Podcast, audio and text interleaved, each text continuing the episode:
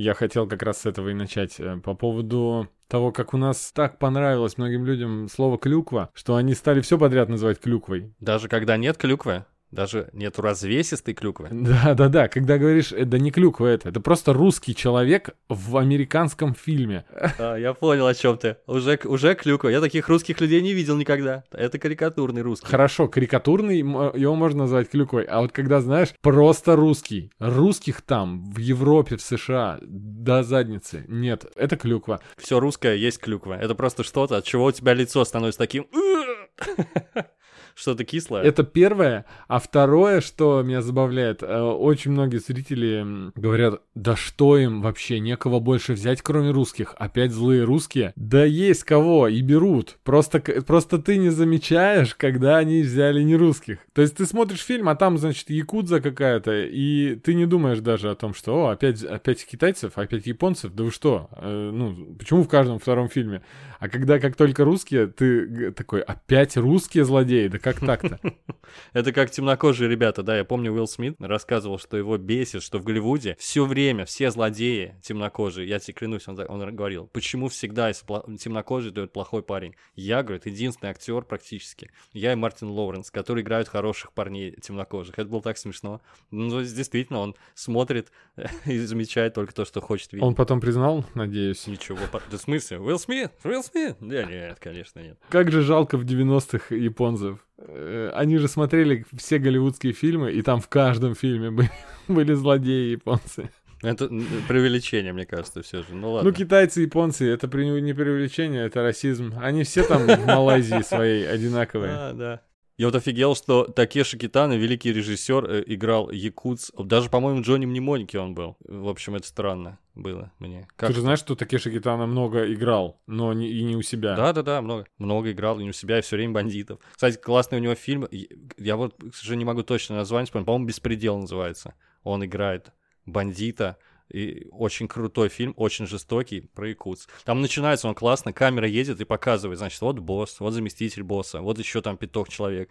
И там где-то в конце, в конце, там целая толпа этих людей в черных костюмах, и в конце только такие шкитан, и дальше камера едет. То есть он играет там вообще третьесортного какого-то бандита. И, в общем, фильм про него. То есть вообще самый-самый такой низкоуровневый, низкостоящий в иерархии якутс чувак. Очень жестокий фильм, крутой. А я запомнил его из фильма «Королевская битва». Кстати, такое явление интересное. Запомним его на будущее. Да, э, выражение кольце... «Королевская битва» закольцевалось в поп-культуре, потому что когда пошел расцвет э, жанра игр «Королевская битва», Royal Battle в онлайн-играх, это когда не две команды по пять человек, одна на другую там на карту высаживаются, а когда 100 человек падают на одну карту, и каждый сам за себя. Таких игр множество. Сейчас в каждой э, онлайн-игре стараются сделать такой режим хотя бы, не если они не ориентируются даже на королевскую битву. И когда пошел вот такой вот, такая мода пошла на, на Royal Battle, этот, все начали говорить, о, это как голодные игры. Ничего себе. А голодные игры, когда она писала книгу, взяла эту идею из фильма «Королевская битва», в котором играл Такеши Китан. Режиссер э, мне не знаком, а вот он там играл злодейскую роль. Э, просто там украли 100 школьников. Кстати, там, может быть, не 100 было, это я уже опять в онлайн-играх 100. Ну, в общем, школьники убивают друг друга. Да, я уже посмотрел, 42. И их выкинули ну, на остров, и, в общем, там они должны были убивать друг друга. Убивали там они жестко, с фонтанами крови, как Тарантино любит, вот с такими о, спасибо, я сразу представил. Я хотел сказать, что я впервые познакомился с жанром «Королевская битва». Вот ты вообще не поверишь никогда. Я в 90-е годы лежал в больнице. Это книжка была, про которую рассказал мне сосед по палате. Интересно. Книжка вышла в 92-м году. Называется «Рыцари 40 островов» Сергея Лукьяненко. Да, да, да, да. Он ее начал писать в 88-м году, а закончил, по-моему, в 90-м первая публикация, по-моему. То есть это за 10 лет. За 10 лет до Королевской битвы уже была Королевская битва. Но я должен сказать, что, ну вот, вот не Королевская битва там. Ну хорошо, мало школьников, что ли, убивают друг друга? Я не понимаю. Там школьники убивали друг друга, да. Это жанр, это очень похоже на фильм вот этот японский «Королевская битва» 2000 года. Но там не было такого, что их всех в одно место забросили и так далее. То есть там реально командная. То есть у них у каждого был остров, там, я так понял, 40, да, этих островов было, судя по названию названию. Мгм. И они пытались отвоевать. Это больше похоже, знаешь, на игры, где карта, и нужно завоевывать соседние страны, и у тебя больше увеличивается территория. Для меня школьники убивающие друг друга, все. Главное, главное, главная суть. Королевская битва. Я главная понял. суть. Школьники, убивающие друг друга, это онлайн-игры, Ты представляешь, мне парень продал вообще книжку эту, прям просто рассказал в паре предложений, я такой, черт, я хочу это прочитать. И прочел. Задумка охренительная, да? И а выверт из истории не буду рассказывать, чем кончилось, почитайте. Есть Написано в Википедии в первой же строчке, в чем прикол. Э, Это, это я от клюквы, да? Дошел до фильма «Королевская битва» с Такеши Китано. Это тебя от клюквы так вшторило? Ничего себе. Dude, what does mine say? Sweet! What about mine? Dude! What does mine say? Party like a rock star, kick a little ass. Что значит русская культура на экспорт? Вообще все явления, вещи, события и люди, которые интегрировались в мировую культуру и стали частью мировой поп-культуры. Вот и все, собственно. Поэтому это важно, что это не клюква, потому что балалай- балалайка, да, и ушанка это, и медведь, атрибуты клюквенные, они не являются частью мировой культуры, это просто карикатурное изображение России. Я бы хотел начать, если честно, с не самых очевидных. Давай, давай, мне интересно уже. Не самое очевидное, поскольку это я горжусь этими двумя примерами, они мало кому известны, но они мне очень нравятся. Первый Чубака. И, как известно, это инопланетянин из э, вселенной Звездных войн, и его морда напоминает морду собаки, и это совершенно не случайно, потому что имя Чубака происходит от русского слова собака. Внешность Чубаки была срисована с собаки Джорджа Лукаса, Индиана ее звали. Это маламут. То есть э, слово собака таким образом попало и стало частью самой натуральной поп-культуры. Вот это мне очень нравится. И еще одна штука, тоже вообще мало кому известна, это Биорн, э, один из моих любимых персонажей у Толкина, персонаж Хоббита. Чувак, который мог превращаться в медведя. И в черновиках повести Биорн вообще именовался словом медведь. То есть по-английски писался медвед. О, И прекрасно. также, также назывался вообще глава, Хо- э, глава Хоббита. Он ее потом переименовал в небывалое пристанище. Собственно, Толкин узнал, у него был друг, Рэймонд Чамберс, это профессор английского языка, из его работ, которые посвящены были всяким разным историям о сыновьях медведей и связи с Беовульфом, он узнал, что есть такая русская сказка «Ивашка-медведка» про получеловека, полумедведя, представляешь? И в набросках «Хоббиту» он просто решил адаптировать медведка, э, англ- как сказать, англизировать это слово, и получился медвед. Но потом он решил избавиться от этого слова, потому что у него же там совсем оторванный от нашей реальности мир. В общем, так вот, э, сказка русская Ивашка-медведка, то есть русские оборотни — это получеловеки, полумедведы. Таким образом они попали в мировую культуру. А про Индиану э, забавно, что собака Индианы еще и повлияла на следующую франшизу Спилберга и Лукаса совместную, да? Да, конечно. Так он же автор сценария, что ж там говорить, Джордж Лукас. Да-да-да, в какой-то момент просто, в- кажется, в третьей части, когда появляется Шон Коннери в безумно крутой роли э, отца Индианы, и э, все друзья Индианы выясняют, что его не зовут Индиана, никогда не звали, его звали э, просто то же имя, что и у отца с приставкой Джуниор, ну, то есть там GR, Мгм. а он взял себе сам псевдоним, и, и так звали собаку, якобы у Джонсов в детстве. Да, я и забыл об этом, если что. Он доктор Генри Уолтон Джонс, младший. Генри, да. Джон- Также известный как Индиана. В общем, да, это какие, так сказать, косвенные проявления нашей культуры, а есть прям буквальные вещи, которые до сих пор даже ассоциируются с Россией. Я хотел начать, э, я думал, как же это сделать, и решил начать с начала прошлого века. Начало прошлого века — это время такой экспансии русской культуры вообще на Запад. Э, Я не только говорю про то, что у нас зарождаются самые крутые, самые передовые формы изобразительного искусства, авангард, но еще и балет. Русский балет завоевывает Европу. Э, Вот эти знаменитые русские сезоны Дягилева, они вообще нашумели в Европе, много лет шли в Париже русские сезоны в начале века. И, собственно, балет до сих пор — это супер гордость России, и это вещь, которая ассоциируется с Россией. И вообще лучшие балеруны, лучшие балетные школы в России, все это знают прекрасно. И ну, есть даже мостик очень такой крутой между началом века и нашим временем. Про балет нужно сказать, что он везде появляется. Например, в «Бегущем по лезвию», ты помнишь? Он и в первом, и во втором фильме фи- фигурирует. Э, Там есть голограммы с балериной, она крутится, потому что в реальности «Бегущего по лезвию» еще Советский Союз не распался, и балет это вот просто супер прочно ассоциируется с, с нами.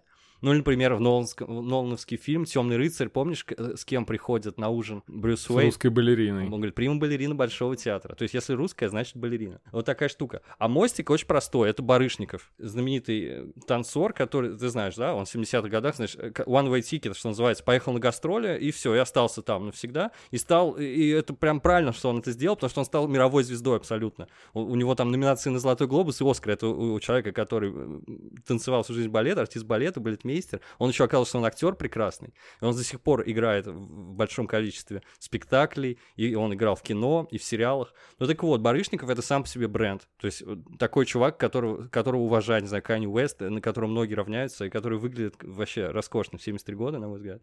И вот, может быть, ты помнишь в подкасте Куджи Тимур Каргинов сказал, что образ русского лучшее, что он видел вообще в мировой э, поп-культуре.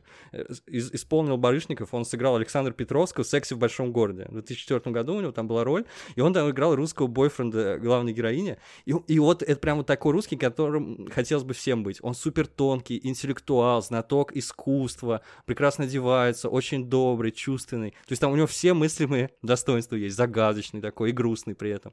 Вот, в общем, Барышников отчасти сыграл себя, а может быть, вообще себя сыграл. И э, он сам по себе бренд, который знают все. И плюс балет. Вот, вот такой вот мост я провел. Да уж, он совсем не Илья Курякин из агентов Анкл.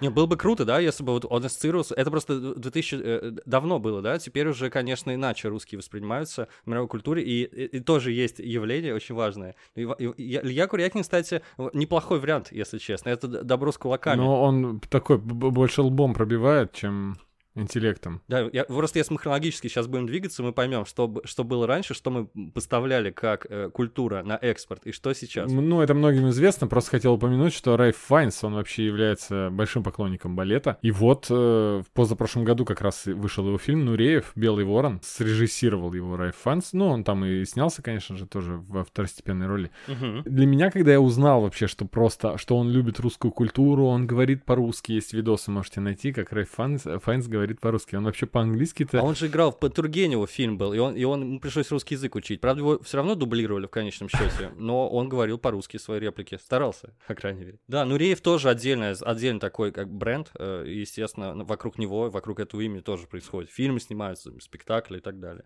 Ну, балет, в общем, я просто это решил э, как бы все, все, одним словом обозначить. Значит, Файнс, оказывается, русофил, как приятно. Я не знал Очень, этого. очень приятно. Ну вот э, я еще известные, конечно же, русские композиторы за рубежом. Чайковский, к- конечно же, да? Я не знаю, в рекламе M&M's. Или я вспомнил, что вне сурка он играет Рахманинова. Ну это, конечно, мало кто знает, но все, кто учился фортепиано, знают, конечно же. Да просто удивительно, я с детства знал название композиций каких-то, вернее, не названия, а кто сочинил, да, Авторов. эти композиции. И потом я слышал их везде, то есть в зарубежной рекламе, в зарубежных фильмах и так далее. И для меня э, не было каким-то откровением, что ого, это русский. Ну, то есть, если сейчас в каком-то голливудском блокбастере заиграют руки вверх, я скажу ни хрена себе, или группа Ленинград в э, фильме Тайки Вайтити. А когда классика играет, это вполне себе ничего так, вполне себе нормально. Потому что даже для Это нас прекрасно, да? уже, то есть, Классика. Одна для всего мира. да, она уже, уже даже э, э, хочется с тобой поспорить и сказать, что не подходит под наш список это, потому что она уже не наша, то есть это уже мировая. э, Мировое мировой достояние. Я согласен, да, я не буду спорить, согласен. Ну, в принципе, Рахманинов еще известен, их, который вне сурка звучит, потому что он в Америке жил вторую половину жизни. Знаешь, забавная история, мы гуляли когда в 2010 году по Нью-Йорку первый раз, и мы какую-то бабушку встретили, возможно, бабушку, как бы сказали американцы. Ка- Мы спросить хотели дорогу, и она спросила, а вы откуда вообще, ребята? Мы говорим, из России. Она говорит, «М, Мусоргский. Из всего, вообще, из всего она о России знала только, что есть мусорский такой композитор. Почему? Я вообще не, да- даже не представляю. Ну, при- между прочим, э, в игре Червяк Джим, там, по-моему, есть какой-то адский уровень такой, где расплавленная пицца, сыр, еда, в общем. И, и такие адские мотивы. Там звучит музыка мусорского «Ночь на Лысой горе». То есть, и, и, и полет шмеля суперизвестный, да, тоже в этом, в зеленом шершне, который звучит. Это, это все, да, часть уже мировой культуры, но мы знаем, что это наше. А для многих это уже, ну, все свое. Это же музыка из зеленого шершня, скажет любой американец. Ну, про изобразительное искусство я не очень хорошо знаю, на самом деле. Ну, вскользь надо упомянуть, что действительно ав- авангардисты наши точно известны во всем мире, в частности, Малевич. Вот я смотрел несколько лет назад фильм, посвященный современному искусству, он «Квадрат» назывался. Там Малевич не фигурировал вообще никак, но просто смотря этот фильм и обращая внимание на все объекты современного искусства, которые там появлялись, понимаешь, что все выросло из «Квадрата» Малевича. Многое на самом деле. Что удивительно, потому что сто лет прошло уже. А про музыку я сейчас вспомнил Тетрис и музыка Коробейники. Э, Мне кажется, это тоже уже часть мировой культуры. Представляешь, русская народная, ну не уверен, что народная, наверняка есть автор, музыка стала э, вообще достоянием общественности, и все ее знают наизусть. Все, кто в Тетрис играл. Да, ну и Тетрис еще на заставке Тетриса, да, мы с детства помним, э, не на ручном брикгейме, да, а вот на где-то на Денди или каких-то еще консолях, там же купола, Там собор, что ли, да? да, были. Да-да-да, Василия Блаженного, по-моему. Возможно, но в целом российские церкви там были абсолютно. И вообще круто, что Тетрис, ну, я считаю, что это русская игра абсолютно, потому что ее все-таки придумал Алексей Пажетнов, наш, наш, наш инженер, наш чувак. Она все еще популярна, есть чемпионаты какие-то по Тетрису, новые инкарнации этой игры появляются, и вот наш друг Вова играет что-то подобное до сих пор. Вообще офигенно. Кстати, фильм же будет, про который ты в одном из подкастов рассказывал. Мгм. Будет фильм про Тетрис, где э, одного из героев Хэнк Роджерса будет играть, о, господи, Террен Эджертон, да, Да, а да. вот Пажетного будет играть Никита Ефремов. И я, подум... я посмотрел, они вообще очень похожи, на самом деле, на молодого Пажетного, круто. А вот Хэнк Роджерс не похож, э, о чем ты и рассказывал, собственно. Потому что Эджертон слишком красивый актер. Эджертон, да, великолепен. Ты хотел дальше идти от начала века, просто мне хотелось вообще у тебя узнать. Да я пытался это найти, но не понял, откуда, где начало было. А, дело в том, что в поп-культуре есть куча персонажей, которые э, из России, русский персонаж, и он прочно вошел там в, эм, в какие-то команды, скажем. Распутин, я думал, ты скажешь. Который в, в Анастасии есть образ колдуна Распутина. Да, да, типа, да, Есть ну в поп-культуре. Ну, есть, наверное, да. ну. Вот я хотел не про таких, я про, хотел, хотел про выдуманных. То есть вот если пишут, например, каких-то Марвел Мстителей, и там будет Наташа Романов, да? Либо еще Петр Распутин, тоже, кстати.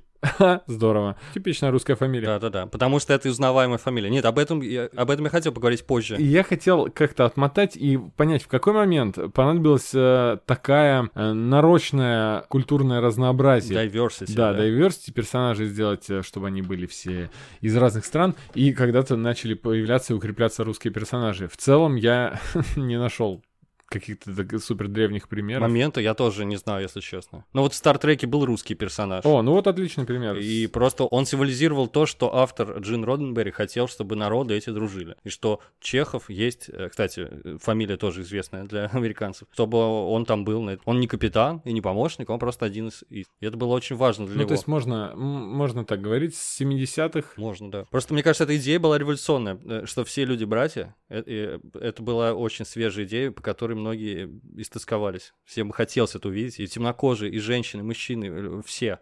Было, конечно, круто. До сих пор, блин, мы с тобой Стартрек обожаем, господи. Да. За это, за- не только за приключения, и за романтику космических полетов, но и за чувство братства вот этого, что все едины. За то, что очень похожа вселенная с- со вселенными Стругацких. Стругацких тоже, да. Вот, к сожалению, не, не повезло Стругацким, они не стали э, мировым феноменом, хотя, возможно, такое было бы. Даже сериал не пошел, который был, эп- эпизод, первый эпизод был снят с Сталкер? Мэтью Гудом в роли Редрика Шухарта. М, Ну, Да, к- это, конечно, обособленная. Ну вот игра Сталкер, по крайней мере, стала. Обособленная Да. история. Вот пример, как раз, э, несмотря на то, что Стругацкие не стали всемирно известными э, настолько, ка- э, чтобы в разрезе нашей сегодняшней темы прозвучать, но прозвучали, да? Э, но игра Сталкер, мне кажется, Ну, в она- принципе, Тарков... Во-первых, надо сказать, во-первых, я во- Андрей Тарковский считается тоже режиссером с мировым именем. Он когда-то еще в моло- молодым получил в Венеции приз, и с тех пор он уже считался мировым режиссером. Все, Мгм. все на всех фестивалях его смотрели, пока он был жив. Потом он уже уехал, вообще жил в другой стране и там снимал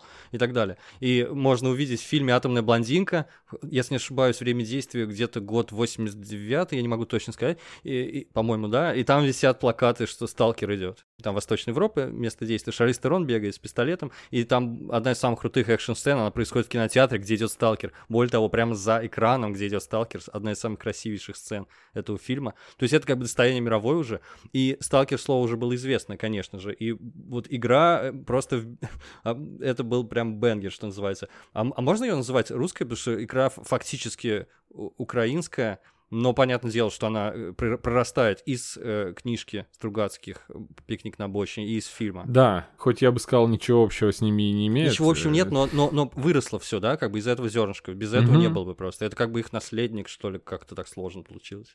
Ну почему? В книжке, мне кажется, есть. Там есть э, аномалии разного рода, мутанты какие-то и так далее. Там, да, но здесь э, совершенно другая задумка. То есть тут Чернобыль да. и Чернобыльская да территория, которая и в реальном-то мире является поводом для мифов каких-то, теорий заговора, загадок и э, обрастает легендами. Сталкеры, которые туда ходят, их сталкерами зовут из-за Стругацких. Да. То есть это, получается, закольцевалось снова. Да, это прекрасно, когда культура влияет на реальность. Причем черпает вдохновение тоже отчасти в реальности. Вообще Чернобыль, мне кажется, это страшно говорить, что это экспортная вещь, да, но э, иде... вообще концепция катастрофы такой, она тоже известна вообще во всем мире благодаря Чернобылю. Собственно, этот сериал, который несколько лет назад шел, прекрасный абсолютно. Это доказал. Он же популярен был не только у нас, а во всем мире. Конечно. Это было супер важнейшее событие, про Чернобыль знают, но вот. Так что да, Сталкер сюда вписывается, конечно, идеально. Да, ну и Чернобыль в какой-то степени и клюквой тоже стал, потому что по незнанке во многих фильмах и сериалах просто говорили э, Чернобыль, где-то под Питером, там, знаешь, вот такие штуки. Да, э, те, те, те, которые на слуху были, да, географические названия, те топонимы, что на слуху, они их использовали, да, ну да. где-то рядом с Чернобылем. Вот то есть, как, как э, мы, например, про Штаты можем сказать, о, там, я не знаю, Майами, ну, жарко и так далее, а они, они знают Сибирь только и Чернобыль, потому что вот Сибирь это э, географическая аномалия такая, да, там, ну, по крайней угу. мере, Якутия и так далее. А Чернобыль просто настолько известная катастрофа была, что а, Россия равно Чернобыль. Тогда не Россия, конечно, а да, Союз. Да, то, что это не, не наша, да, территория уже, да, да. Ну, да, ну, да, до да. сих пор у американцев, не, не могу сказать, что прямо вот до сих пор, но в 2010 году у них не было представления четкого о том, что такое Беларусь, Белоруссия, что такое Украина. О них все Россия, конечно, была. До 2014 года, да, все это происходило? Наверное, да, потому что мы ориентированы на Запад, мы смотрим, мы, наверное, хорошо знаем Штаты американские. достаточно хорошо. Они даже рядом не, не представляют географию наших э, мест, нашей местности вообще даже примерно. Просто они не смотрят ничего русского, а мы смотрим очень много американского. Да? Мы, ты же знаешь про День Благодарения? Они нифига не знают про Масленицу, представляешь? Да, да, да, да, да. Ладно, я, я быстро добью там именно, Давай. так сказать, историческую предоплеку вот из прошлого. Те вещи, которые в прошлом стали известны. Мы про музыку поговорили уже, про изобразительное искусство, про балет. Э, речь э, теперь зашла о писателях, потому что имена Достоевский, Толстой, можно добавить еще по твоему усмотрению, Чехов, потому что он до сих пор один из самых, как сказать, его пьесы ставятся до сих пор по всему миру вообще безотносительного. Э, вообще география супер обширная. У Достоевский и Толстой до сих пор супер известные писатели. Вот э, про Достоевского, насколько он актуально, сам можешь судить. Э, Ричард Айуади, вот один из моих любимейших вообще, не знаю, он, правда, очень мало снял, но классный он чувак из IT Crowd, если кто не знает, актер. Он снял фильм «Двойник» с Джесси Айзенбергом в 2013 году. Это просто по Достоевскому. То есть это казалось бы, а вот, пожалуйста, вполне актуальный текст. Ну, а про Толстого, мне кажется, вообще глупо говорить, потому что «Война и мир», Анна Каренина, количество постановок, фильмов, сериалов, там, не знаю, мюзиклов просто зашкаливает. По-моему, недавно был сериал, до этого был э, мюзикл, да, фильм музыкальный и так далее. Сериал есть... «Война и мир», да, с Полом Дана э, в роли Пьера Безухова, а мы ждем... Да, Анны Карениной был мюзикл. А да. мы ждем Анну Каренину, кажется, вновь. На Netflix. И снова здравствуйте, да, и снова, и снова, и снова. В общем, неустаревающая классика. Но это уже будет первый э, Netflix Original, э, но российский. Интересная деталь по поводу того, как воспринимаются, ну, если можно судить по произведениям поп-культуры, естественно, как воспринимаются американцами э, Толстой. Был классный мультфильм «Чарли Браун». Про Чарли Брауна он назывался Peanut Movie, вот он 3D был, в отличие от предыдущих полнометражек, которые в 2D. Ну, у нас его перевели, типа, Снупи, мелочь пузатая, что-то такое. В кино. Ну, в общем, да, окей, как, как угодно. Вот, это про Чарли Брауна. И, и он хотел девочку новенькую впечатлить. Ему какой-то умный одноклассник или одноклассница посоветовал, что нужно написать сочинение. Если ты хочешь впечатлить девушку, ты должен писать сочинение по самой сложной книжке в мире. Потрясно. Почему я не знал этого? И он говорит «Война и мир». И он лезет в библиотеку, она на самой верхней полке, и там какой-то гигантский фолиант, там написано Лео Толстой, такая бархатная обложка, золото- золо- золотой нашлепкой, какое-то теснение золотое. Это выглядит как реально... А он у них Лео? Да, как самая крутая книжка на свете прямо. И вот он по- и реально ее прочел и написал сочинение. И я уж не помню, впечатлил он или нет. Я, к сожалению, подзабыл фильм. Ну, стоит его пересмотреть. Мультик? Да, конечно, он роскошный, прекрасный. Вообще, Чарли Браун — это очень классно. Я его скачал тёплый. именно, когда мы с тобой обсуждали, что посмотреть на Новый год. И ты сказал про Рождество Чарли Брауна. Да, Рождество обязательно, а, и этот тоже можно. Да, только это было не, две- не на 2021 Новый год, а 2020, то есть с тех пор он у меня больше года уже скачан, Снупи и Мелочь Пузатая в кино, то есть вот этот вот Peanuts Ну, Movie. Ты же мультики любишь, ты сразу Люблю, мне кажется, но- ты кайфанешь. Ты же знаешь, как мы смотрим все. Да, обязательно посмотрим. Да, да. Еще какой-нибудь подкаст будет, где мы его упомянем, и я психану и такой, И ну, уже ну, точно, и уже точно надо посмотреть. Про арахис. Арахис в поп-культуре. Тогда про Peanuts мы обязательно вспомним. Да, ну пи- имена писателей, э, честно, вот так э, Достоевского я чаще всего слышу как упоминание в каких-нибудь фильмах. Ну, вот действительно, я бы посчитал, что Достоевский как будто самый модный русский писатель э, за рубежом, по крайней мере, в Штатах. До сих пор, да? Да, и в, в Уи- Уидоновском, э, Уидон Кате Лиге Справедливости, там, когда Флэш спасает русских детей, он ничего не знает, что им сказать, они что-то говорят по-русски, якобы спасибо, спасибо, а он им говорит Достоевский и убегает. Точно, класс. Я совершенно забыл эту деталь. Смешная была шутка. Да, но в дубляже, конечно, этого мы не знали, потому что в дубляже там это не Россия была и не русские, а какая-то западноевропейская страна, и он им сказал что-то типа... На здоровье. То, что думают американцы, якобы, они считают, что мы так говорим, когда чокаемся. На здоровье. Ой, И обожаю. это уже я стольких фильмах видел, уже смешно стало. Уже сам так говорю. А мы ведь ничего не говорим. Будем, не знаю, вздрогнем. Я недавно увидел твит, буквально вчера, наверное, что один иностранец э, спрашивал, ну, автора твита, а иностранец спрашивал, а это правда, что в России, когда вы пьете, вы говорите за нас, за вас и за хардбас?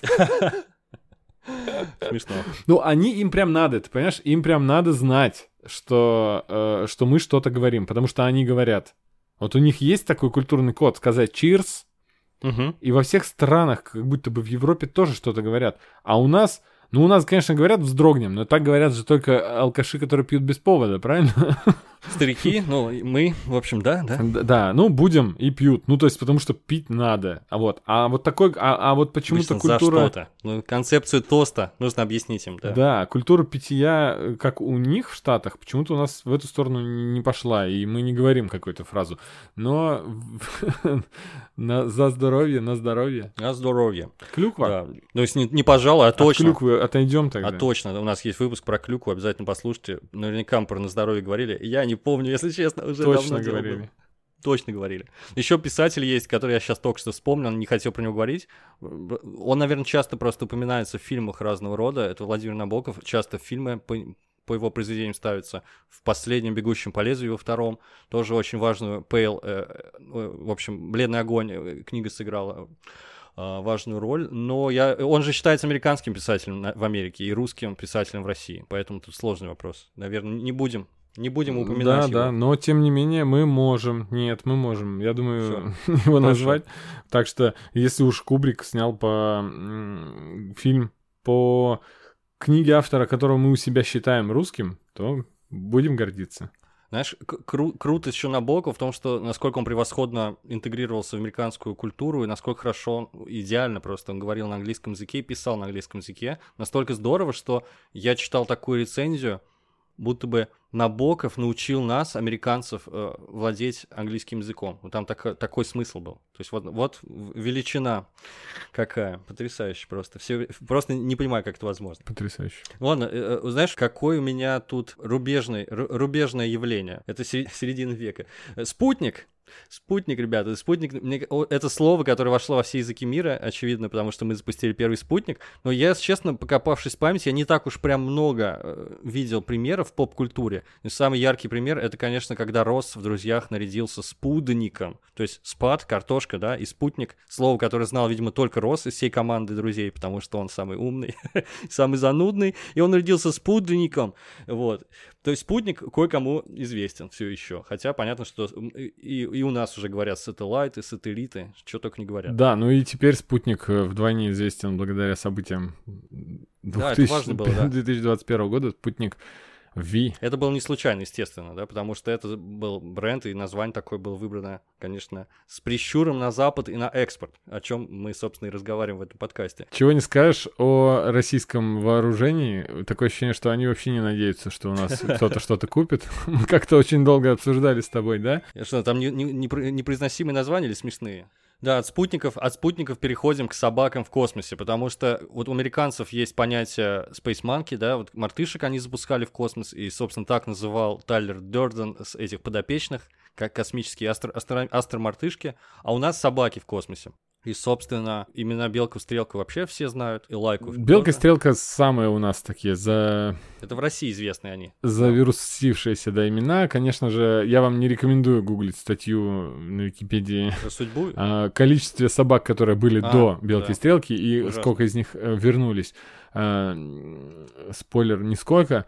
Как они, где они в, в культуре нашли свое место? А я-то думал, ты прям первый же скажешь мне, потому А я что хочу обра- сказать- именно образ со- собаки в космосе для американцев важен, и он у них прочно ассоциируется с Россией и с Советским Союзом. Да. В частности, в комиксах Marvel есть персонаж, который называется Космо, собака Космо. Она даже уже... Космо, Space Dog. Она уже появилась даже в фильме. Я, я не знаю, может, какие-то подробности про нее знаешь, но это прям важный персонаж. Она так или иначе. Соперничает с Доктором Стрэнджем написано в Википедии. Очень интересно, очень интересно будет посмотреть, как они реализуют, но, ну, в киновселенной Марвел, так как, во-первых, она уже появилась, она была у коллекционера в одной из клеток. Мгм. Нам показали собаку в советском... э, Ну, скафандре в э, каком-то. в скаф- в скафандре с э, серпом и молотом. И все, кто подмечал какие-то э, там моменты, э, ну, все пасхалки Стражи Галактики, которые вы не заметили, и что-то подобное, э, писали, о, это белка или стрелка, ну, кто-то из русских собак. Ну, вот, вот настолько у нас прочно они известны. Но каким-то персонажем станет она или нет, ну, енот стал, значит, может, и собака станет.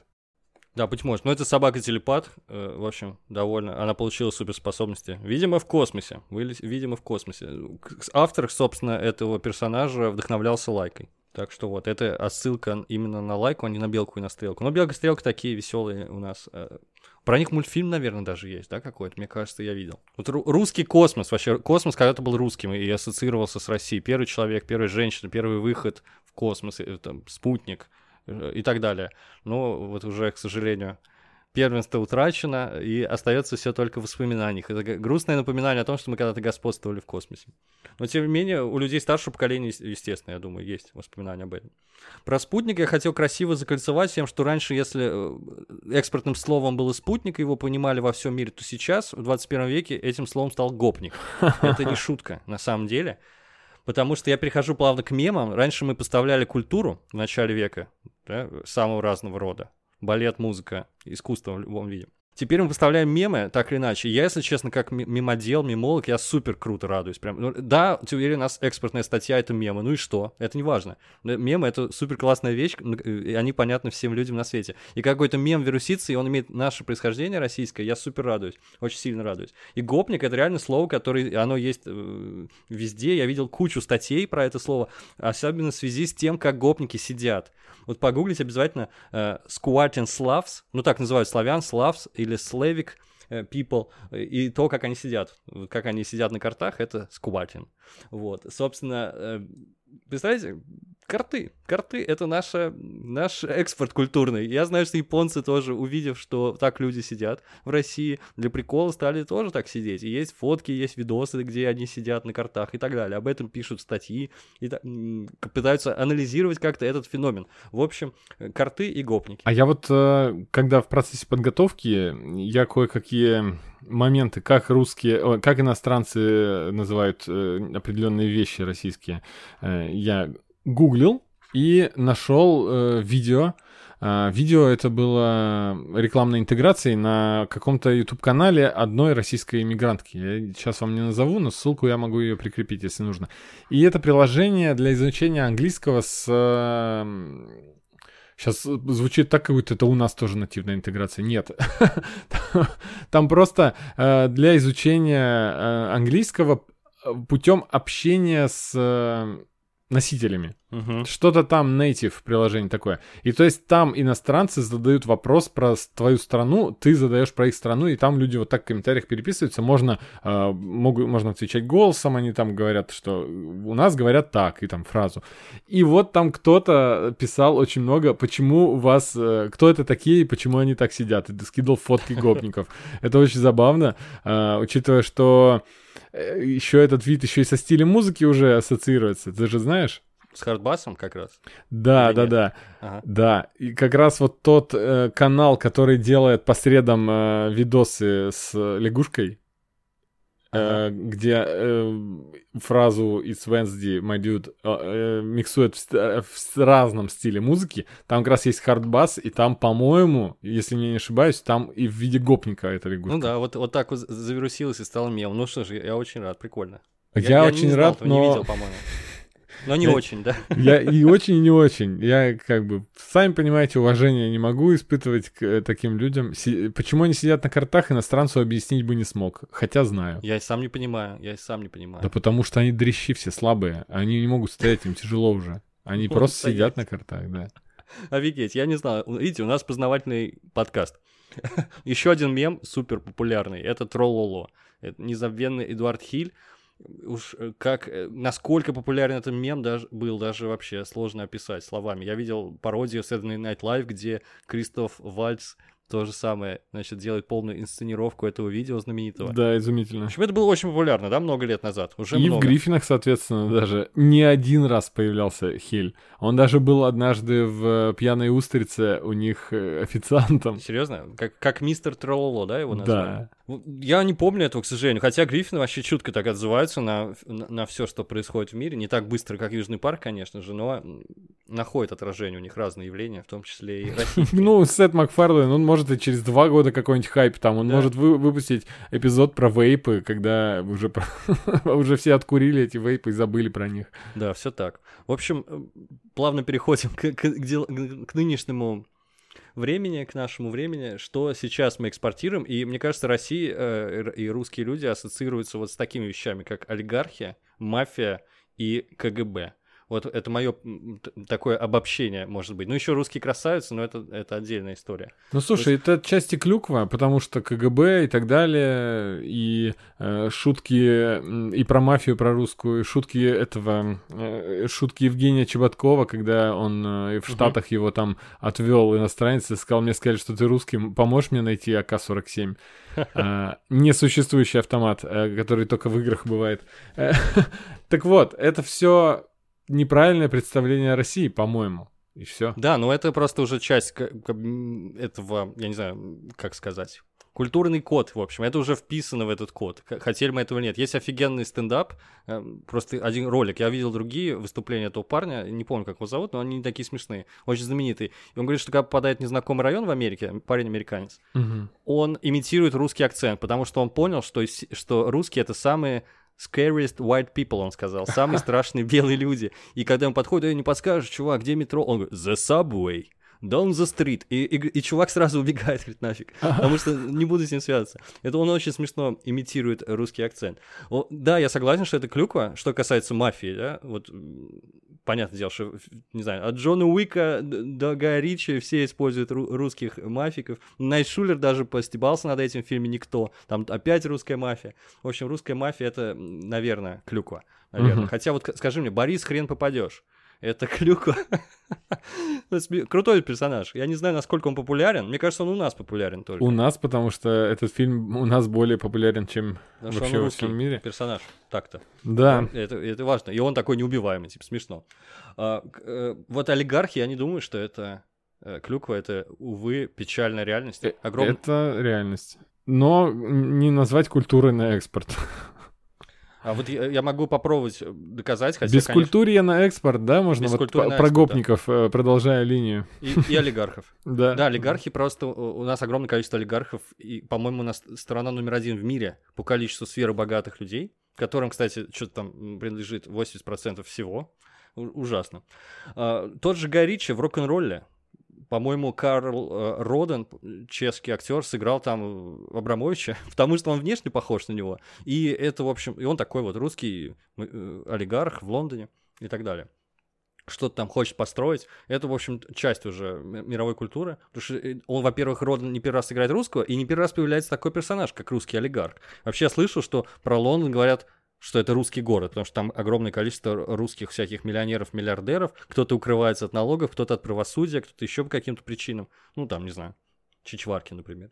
И понятное дело, что на весь мир известно то, как э, наши люди веселятся, да, как они привыкли к роскоши, какие красотки их окружают и так далее, как они ездят на Куршавель и прочее. И, может быть, ты слышал песню Робби Уильямса «Party like a Russian». Да. Там тоже, там, там все набор всех стереотипов, там э, водка, балет, золото, там все дела, кокошники, не помню, были ли кокошники. Но суть в том, что Party Like a Russian, я, я видел за границей недавно клуб, где вечеринка каждую субботу Party Like a Russian. Типа в русском стиле все будет супер шикарно. Это вот просто недавно было, недавно в Румынии, на- можно сказать, на днях. То есть это часть уже культуры, или бескультурья, как тебе больше угодно. Кстати, Родан э, играл как раз еще одного русского, э, и которого мы уже упоминали, это Распутин, в Да! Гильермо Дель Торовском Хеллбое. Родан излюбленный, в общем, голливудский актер для, для изображения русских. Раньше, по-моему, был Питер Стормаре. Ну, Стормара был русским, потому что все-таки тот самый космонавт со станции Мир бухой в ушанке. Ужасно. Худший, худший клюквы не припомнишь. Да, да, это, это просто супер. Э, Текущая, значит, текущие трубы на станции Мир, астронавт в ушанке с бутылкой водки в, тельня, э, значит, в кармане тельняшки, это просто клюква в кубе, это потрясающе, это шедевр клюквы. А, ну, что касается КГБ, КГБ. Близко подобрались как раз к политической культуре, да, на экспорт. Да, да, да. Я, да. Мы уже обсуждали с тобой в выпуске про политику и э, как она отражена в культуре, что у нас Путин — это супер замемифицированный такой персонаж везде. Его знают, сколько раз он в Гриффинах появлялся, и да и вообще. В Южном парке, везде он был, да, везде. Да-да-да, но кроме Путина у нас политика вообще э, в отношении последних, скажем так, лет семи, да, э, очень, очень хорошо э, стало известно. Вот ты уже упомянул, что Украину узнали все, узнали, что такое Беларусь. Хотя даже не знали о существовании таких стран. А я вспоминаю, что в карточном домике, например, как персонажами были Pussy Riot, и они Да. играли сами себя. Они, кстати, в- То- они еще и в Симпсонах были. То есть они тоже уже каким-то образом встроились в культуру, тоже мировую. Качественном домике русский президент, кстати, Петров. Это прям пародия на Путина стопудово. То есть Путин тоже стопудово поп-культурный персонаж. А там кто, кстати, напомни, играет э, Петрова? А его брат, брат Матса Микельсон играет. Я просто Точно. забыл. Он тоже Микельсон, но имя забыл. Какой-нибудь... э, Брат Микельсон. Брат Микельсон.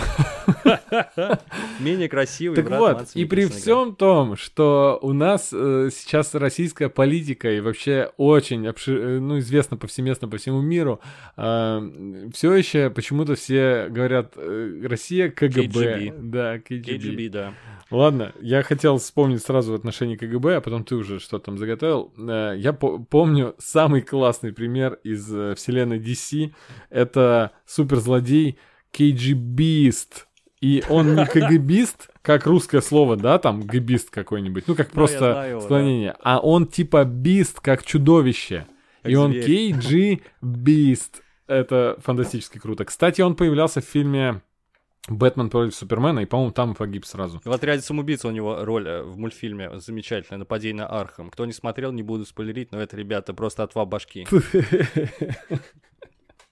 Короче, ну, Наташа Романов самая известная КГБистка, ну, не совсем, но почти. Ну, в общем, шпионка. Да. В общем, вот этот флер холодной войны до сих пор нас преследует во всех фильмах, и еще сто лет будет это. Все длится, причем в реальности все очень скромно. У нас даже эти офицеры ГРУ, они просто очень смешные чуваки из мемного ролика, да? Мгм. где они сидят, там про, про шпили рассказывают. То есть они не представляют такой на самом деле угрозы, но в комиксах, фильмах и сериалах это ого-го. Мгм. Это ого-го. И, и этот образ, он остался, я думаю. Ну вот, например, мы постоянно слышим Secret Service, да, во всех фильмах и сериалах про США мы очень часто слышим. Естественно, переводится у нас это как секретная служба. И эм, также можно какую-то российскую сейчас аналогию КГБ вполне себе перевести на их язык э, та- так же, как Комитет государственной безопасности. Ну, Secret Service это он и есть, да, Мгм. по сути. Ну, если этимологически разбирать эти три слова, у нас устарело только слово комитет, потому что комитеты уже давно не создаются. Сейчас их назвали бы... а, как бы назвали комитет сейчас? Надо узнать, как... э, ФСБ на английском языке. Так и есть, FSB. Так, Вик- Википедия сообщает FSS, Federal Security Service. Сервис, Service. точно. Федеральная служба Извините за, про- за произношение. Да. Ну что ж, FSS. Ну, так себе звучит. К- KGB уже прочно въелась в культурный код американцев, поэтому л- ладно, бог с ними. Ну, слушай, А, ну я вот да, сейчас вспомнил KGB, ситуацию Я вот нашел статью на английской Википедии, и там Ага. написано «Комитет государственной безопасности», то есть его особо и не перевели. Но на английский чаще всего переводится как «Committee for State Security». Ну, Ага. что сказать. State Security, нормально.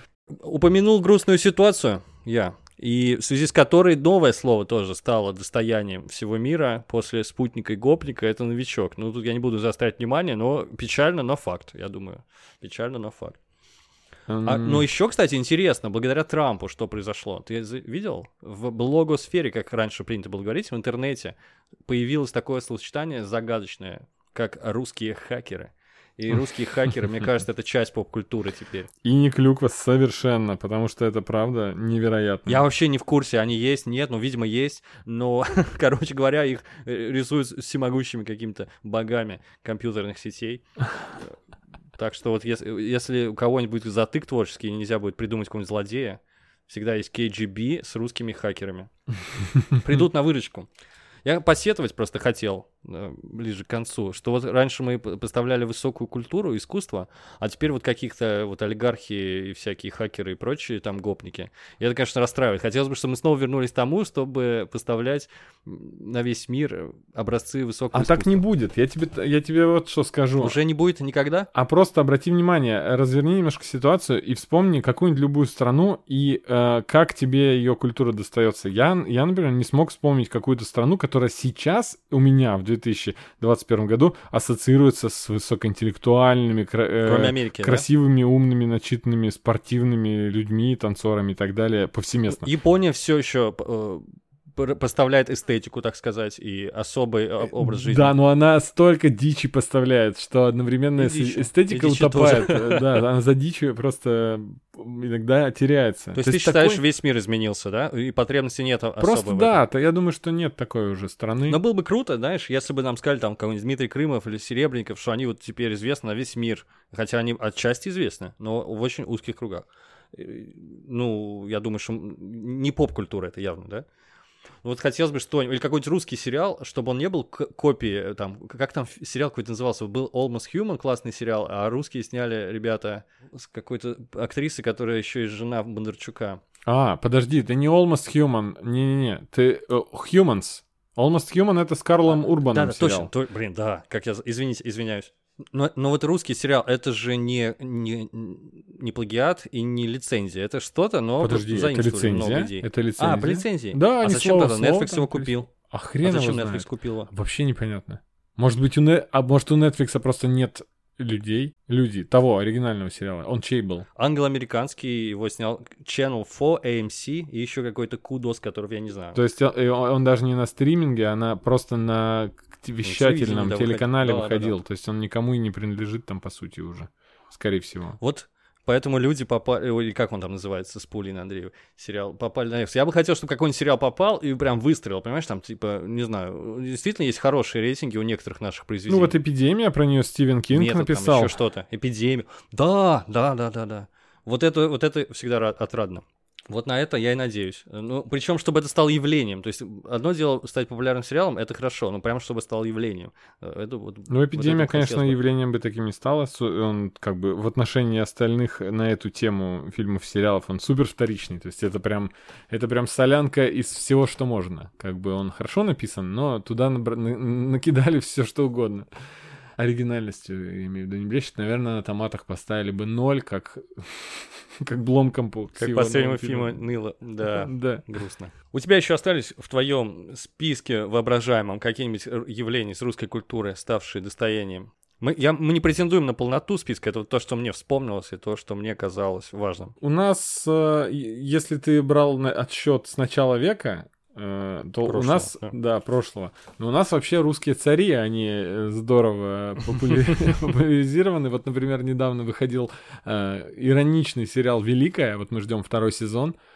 Он снят совершенно не по русской истории, но он про персонажей русской истории. Да, прикольно. А я сразу же вспомнил «Смерть Сталина», естественно. Персонажи на- графической новеллы и фильма одноименного тоже стали вожди пролетарские персонажами поп-культуры. Ну, наверное, Сталина знают, кстати говоря. До сих пор. Джозеф Сталин. Об этом шутки в «Друзьях» были, я точно помню. И так далее. То есть, э, ну, это просто школьный курс истории. Так-то, он, ну, хотя, да, нормально. Подходит, мне кажется, еще как. Супер.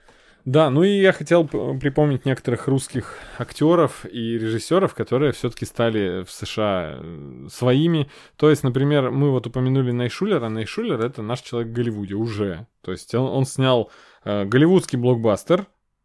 Э, э, не, это не русский фильм был, да, никто. Это просто голливудский А я думал, ты про хардкор. который с ним...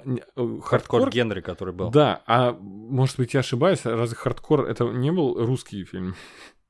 Там какой-то момент пришел другой, э, другой наш режиссер Бекмамбетов, и он э, какую-то такую странную историю запустил, там, типа, финансирование. Ну, в общем, э, не знаю, как сказать. Мгм. Это и российский но, но, фильм но, в большую степень. Но, тем не менее, Nobody — это полностью голливудский фильм, просто на, на режиссерское место посадили русского режиссера. Таким образом, он стал известным там русским режиссером. Конечно, он еще в общей мировой культуре не вписался так, но фильм неплохую кассу тогда собрал. Посмотрим еще, что будет дальше. Там, может быть, будет сиквел. Про хардкор написано, что Universal Pictures, то есть это российско-американский фантастический боевик. Ну, в общем, Мгм. Там какое-то туманное финансирование, разные люди. В основном, конечно, ко- команда российская была. Продюсер был, в частности, Бекмамбетов, который тоже наш человек. Вот я его говорю. хотел вторым упомянуть как раз. Бекмамбетов запустил целый жанр в Голливуде, который до него не был популяризирован, да и вообще, наверное, не существовал. Это Screen Да, Бекмам Муви. Screen Life до него, по-моему, не снимали. Big Mom Movie. я, придумал только что. Да, да, да. Он, все время в каждом интервью говорит об К этом. сожалению, он до сих пор его тащит, потому что хайп вроде три года уже назад прошел, все хорошие идеи исчерпали себя, и он вот сейчас снова Screen Life фильм выходит э, с ним, или сейчас идет в кино.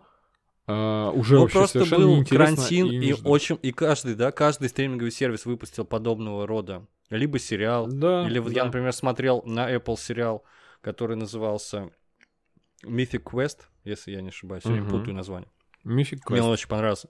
Очень классный сериал. И там был карантинный эпизод, вот в этой технологии снят. Это лучший эпизод сериала, я клянусь. Лучший. Он классный был. Ну, просто, но для этого нужно было целый сезон посмотреть, познакомиться с персонажами. То есть технология, а, учитывая, что был карантин и коронавирус, она вроде как, получается, он был прав, что ее можно было использовать. Но это, ну, свет клин не сошелся, естественно. Он там 9 проектов запустил или типа того. Надо остановиться, мне кажется. Здорово, что он до всяких карантинов все это успел сделать. а, Да, да, он, он, как сказать, ви- ви- пр- провидец, в общем, он догадался, что за этим что-то есть. Причем реально успешный один ведь фильм был только. Какой-то прям очень популярный. Ну, слушай, мне, я помню, понравился очень У фильм... братьев друзей. У братьев друзей, если не А, ну ошибаюсь. да, Самый просто мне прямо вот- очень понравился фильм «Поиск». Я думал, взломать блогеров, ты скажешь. Взломать блогеров это пушка. Да, То отличный есть фильм. это, это был тоже крутой фильм, понятно. Чтобы вы понимали масштаб популярности фильма Unfriended у братьев друзей, он был, он стоил миллион долларов, а заработал больше 64 вот так вот. Мгм. долларов. Ну, в отношении- И это, наверное, не все сборы еще, не все. То есть это, это хорошо. Наверное, Тимур Бекмамбетов понял, круто, можно записывать экран компьютера и получать 65 миллионов долларов. Это смешно. Вот, например, ребята из стендап-клуба номер один сняли скрин лайф новогодний свой. Ты смотрел его? Нет, по-моему. До пандемии еще. Очень здорово. Там э, буквально и драк сидит за макбуком и смотрит, Мгм. что ему наприсылали там ребята, какие за- э, зарисовки шоу новых и так далее. В общем, это все здорово. Имеет такой небольшой сценарий.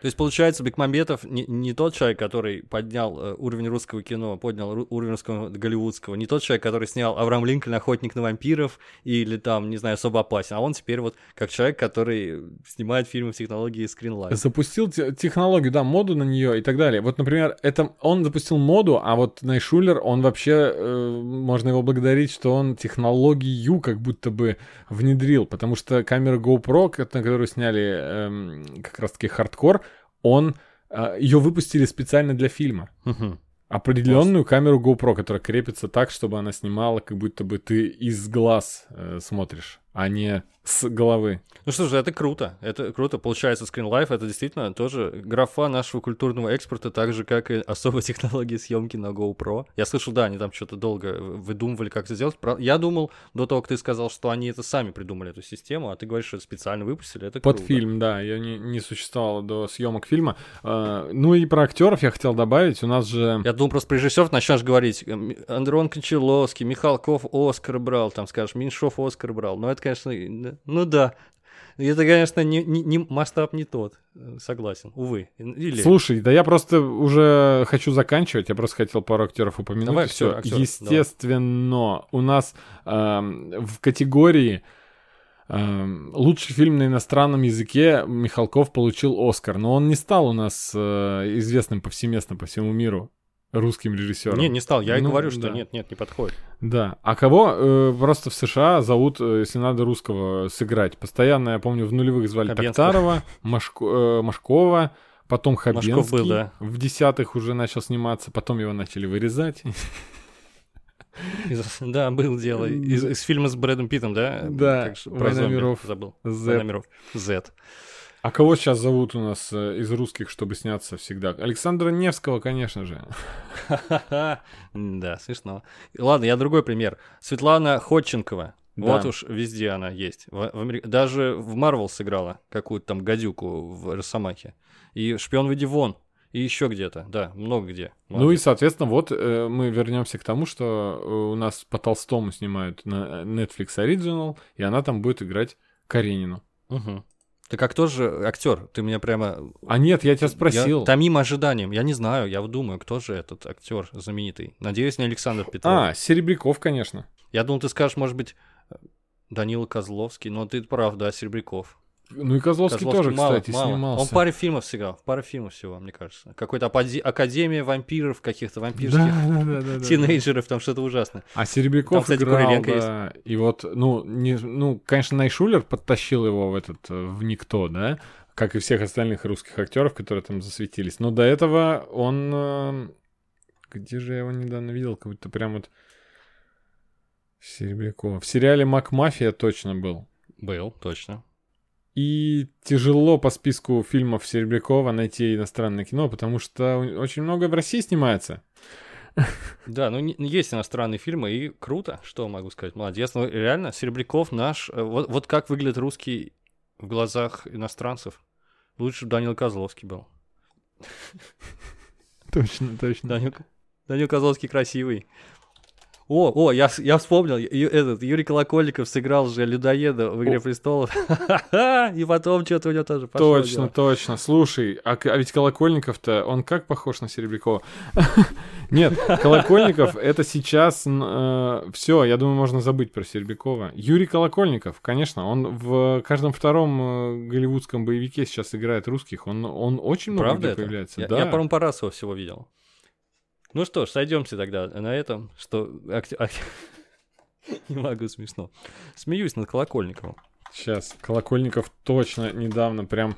Довод, довод, в доводе он играл у- В доводе, злодея. доводе, точно. Та, та, та, точно, да. Я помню, что была роль без слов какая-то вообще. Потом Какая. у Бэя, он в Six Underground, э, где Райан Рейнольдс играет русского, ой, не русского, а олигарха, который собирает суперкоманду, он там тоже играет злодея. Ну все ясно. Вот он образ э, русского человека. Но не русского, но, но он там какого-то из западноевропейского какого-то. Потом, э, скажем, не хотел я называть э, Олега Степченко несчастного как нашего человека в Степченко, Голливуде. Это, это просто не надо, второй не Невский. Не, не. Да, но тем Не-не, не не менее называй. фильмы э, были и прокатывались как-то где-то, но вот Не-не, там он ничего не точно говори, был. ничего не Всё, говори вообще. ладно. Хантер Киллер это фильм с Батлером и Гэри Олдманом. э, Плохой, провальный, но туда тоже нужен был русский, и там Колокольников снялся. А вот интересно, после фильма Ви я слышал, что он тоже какую-то хорошую кассу сделал за рубежом. Люди стали интересоваться Гоголем и так далее. Или нет? Или это просто так и осталось? Что-то какой-то Russian фольклор, короче. Телохранитель киллера с Сэмом Джексоном и Райаном Рейнольдсом снова, и там снова Колокольников. Колокольников постоянно встречается на съемочной площадке с Райаном Рейнольдсом. Кстати, не факт, что Класс. встречается, скорее всего, может быть, даже и не, факт, в- и не знаком. и не Колокольников видели, как да. зеркало русской души. Лысый двухметровый мужик. Да. Да. На- Закончим на этой прекрасной Закончим фразе. на лысом двухметровом мужике, мне кажется, это Точно. прекрасно. Это доминанта такая, Да, как да, да. восклицательный знак. Вот так. Ну все, я думаю, на этом будем прощаться. Да, будем. Списочек рекомендаций, мне кажется, пополнен нехило. Последние несколько выпусков мы мало чего рекомендовали, а тут оттянулись по полной. Пошел, послушаю, посмотрю балет, послушаю Рахманинова. Послушаю балет, пойду. Да, хорошо. Ну, музыку, кстати, красивую писали. Да. Красивую. Ну все, пока-пока. Всем спасибо, всем пока.